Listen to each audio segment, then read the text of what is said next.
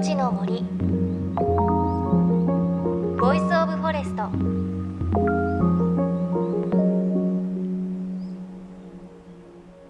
おはようございます。高橋真理恵です。さあ10月13日はさつまいもの日なんだそうです。さつまいものことを13里と呼ぶからなんですね。これ江戸から13里離れた川越がさつまいもの産地で一説によると当時の江戸っ子が川越のさつまいもの美味しさを褒めるときに栗よりうまい13里とされたのが由来と言われています。私もさつまいも大好きですね。いつもこの時期もう少し寒くなるとあの家の庭の枯葉を集めて焼き芋家族で作っていた思い出があります。待ってる間が楽しいんですよね。こうまだかなって言いながらみんなで火の番をしてワクワク待っていたのすごく思い出します。でできた焼き芋に私はバターを塗って食べるのが好きです。あのさつまいもの甘さとバターのちょっとした塩味が加わって何より濃厚になるのがすごく好きで今でも焼き芋にはバターを塗って食べています。ね、今年もそろそろ焼き芋恋しくなる季節ですよね。皆さんもさつまいもも召し上がったでしょうか？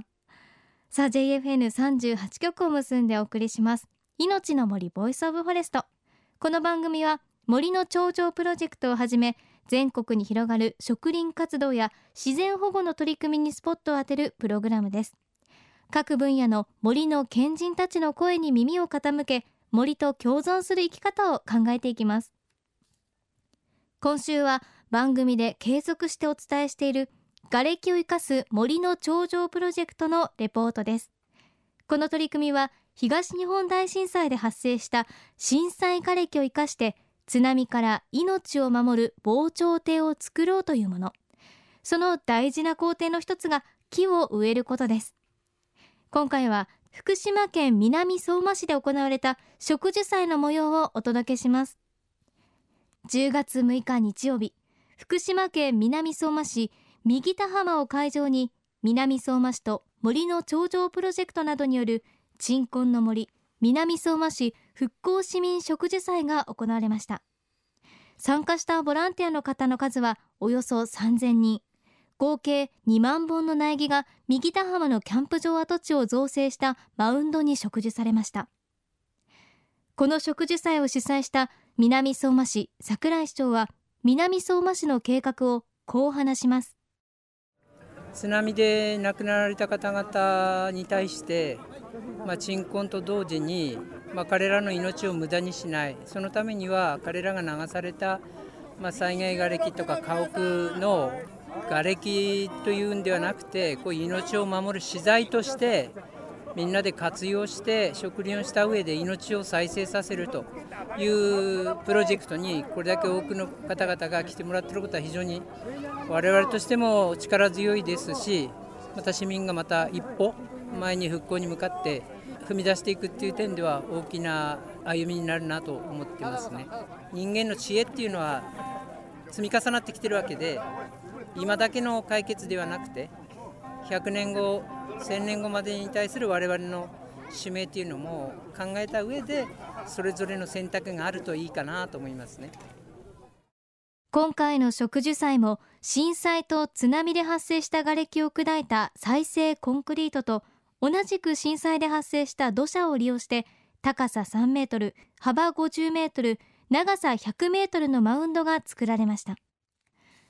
このマウンドでボランティアの方々に食事を指導したのは森の頂上プロジェクト副理事長で横浜国立大学名誉教授植物学者の宮脇明さんです。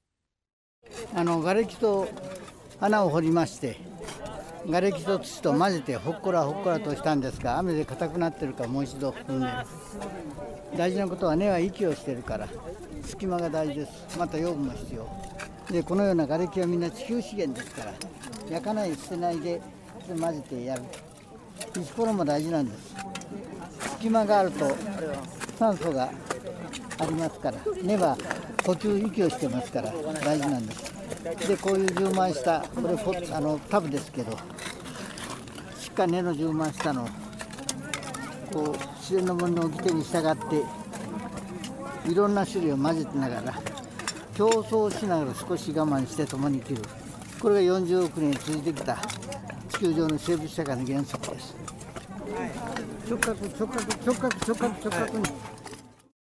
ということでね直角直角直角と言って私もねこれ言われたことあるんですよね。宮脇先生と一緒に食事をすると多分ですけど土を直角に掘れっていうことで 多分おっしゃってたと思うんですけれどね相変わらずパワフルですよね。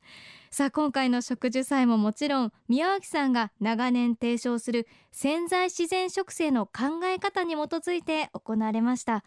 植えられた樹木の種類はタブの木やシイの木などおよそ15種類。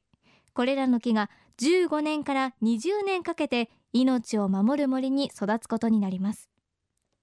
一方南相馬市は今後の植樹について関係機関と協議の上進める予定としています。この活動は長い期間をかけて継続的に行う必要があるわけです。これについて森の頂上プロジェクト理事長の細川森弘さん。理事のロバート・キャンベルさんそれぞれのお話です。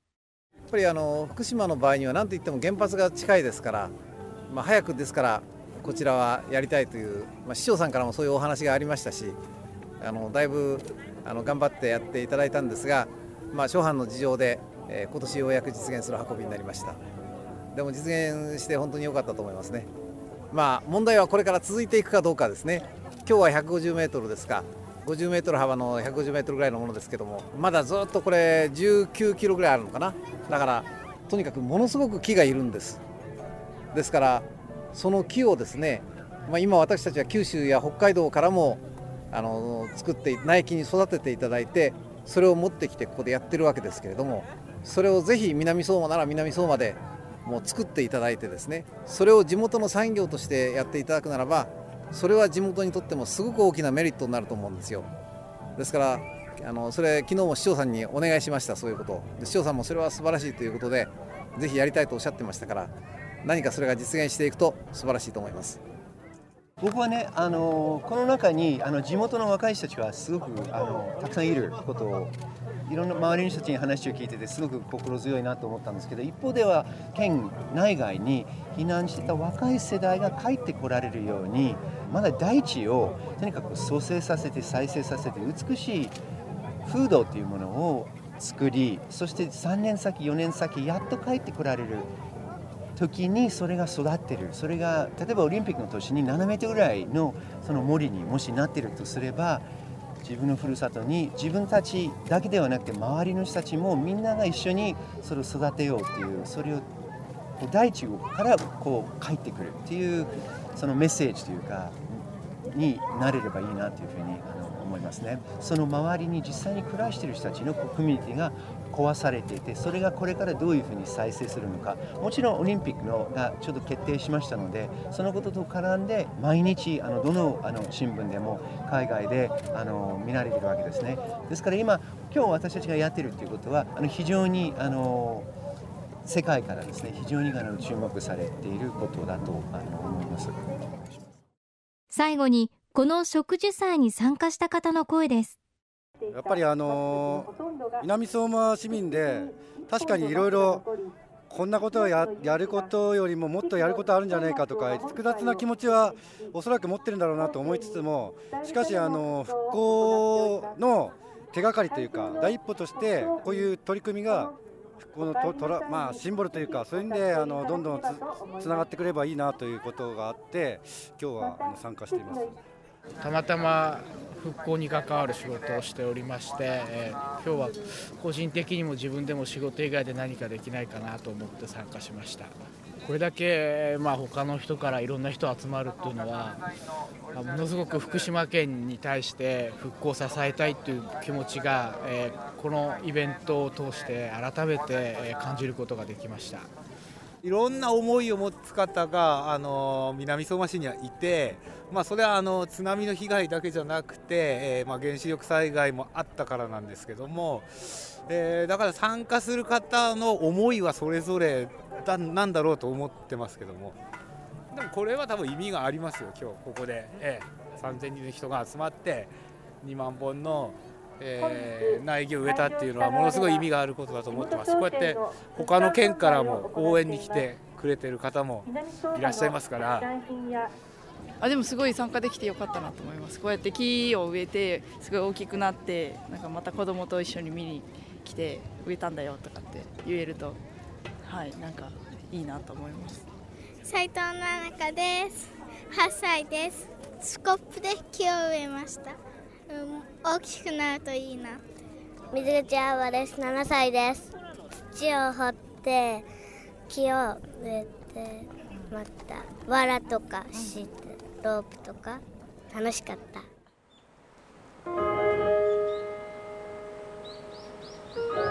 命の森。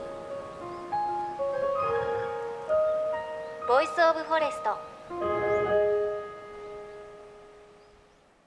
命の森 Voice of Forest。今日は福島県南相馬市で行われた植樹祭の模様をお届けしました。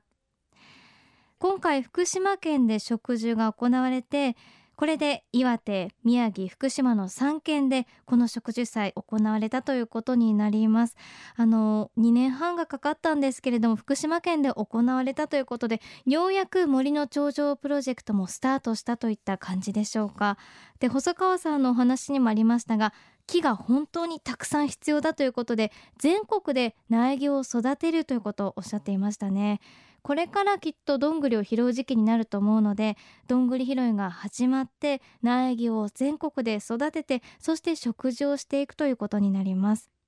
であとロバート・キャンベルさんもおっしゃっていましたし参加者の子どもの声も聞こえてきましたがあの県内外に避難している方のコミュニティが崩れていてこういったイベントやこういった場所が戻ってくるきっかけになったりあと地元の方々の憩いの場となることそんな重要な役割も担っているんだなということをすごく感じました。さあそれではメッセージご紹介しましょう。熊本県の40代の女性ともろさんからいただきました。あの先週先々週とお届けした明治神宮の森のレポートへのご意見です。時々夜も徘徊していますと明治神宮の森を管理する沖沢浩二さんがおっしゃっていましたよね。明治神宮の森を話される言葉に朝から共感しました。確かに夜徘徊してるとおっしゃってましたね。人の思いが森を育んでいるんですね。熊本は阿蘇に国蔵神社があります。夏も境内は森に囲まれて涼しく奥には手野の大杉の株が残る自然に包まれた場所です。背後には阿蘇北外林の峰々がそびえ湧き水が湧き出す豊かな森の姿が残っています。全国に誇る郷土の森ですといただきました。熊本といえばね細川さんのふるさとですよね。細川さんもよく熊本はすごく緑が多くてお庭にも大きい木があったんだよということをおっしゃってましたが私熊本県まだ行ったことないので以前も確かメールでいただいた中学校はすごく森に囲まれた中学校という話あったので熊本ってすごく自然多いんですね。いつか訪れてみたいなと思います。さあ番組ではあなたの身近な森についてメッセージお待ちしています。メッセージは番組のウェブサイトからお寄せください。命の森 Voice of Forest。お相手は高橋真理恵でした。命の森。 Voice of Forest。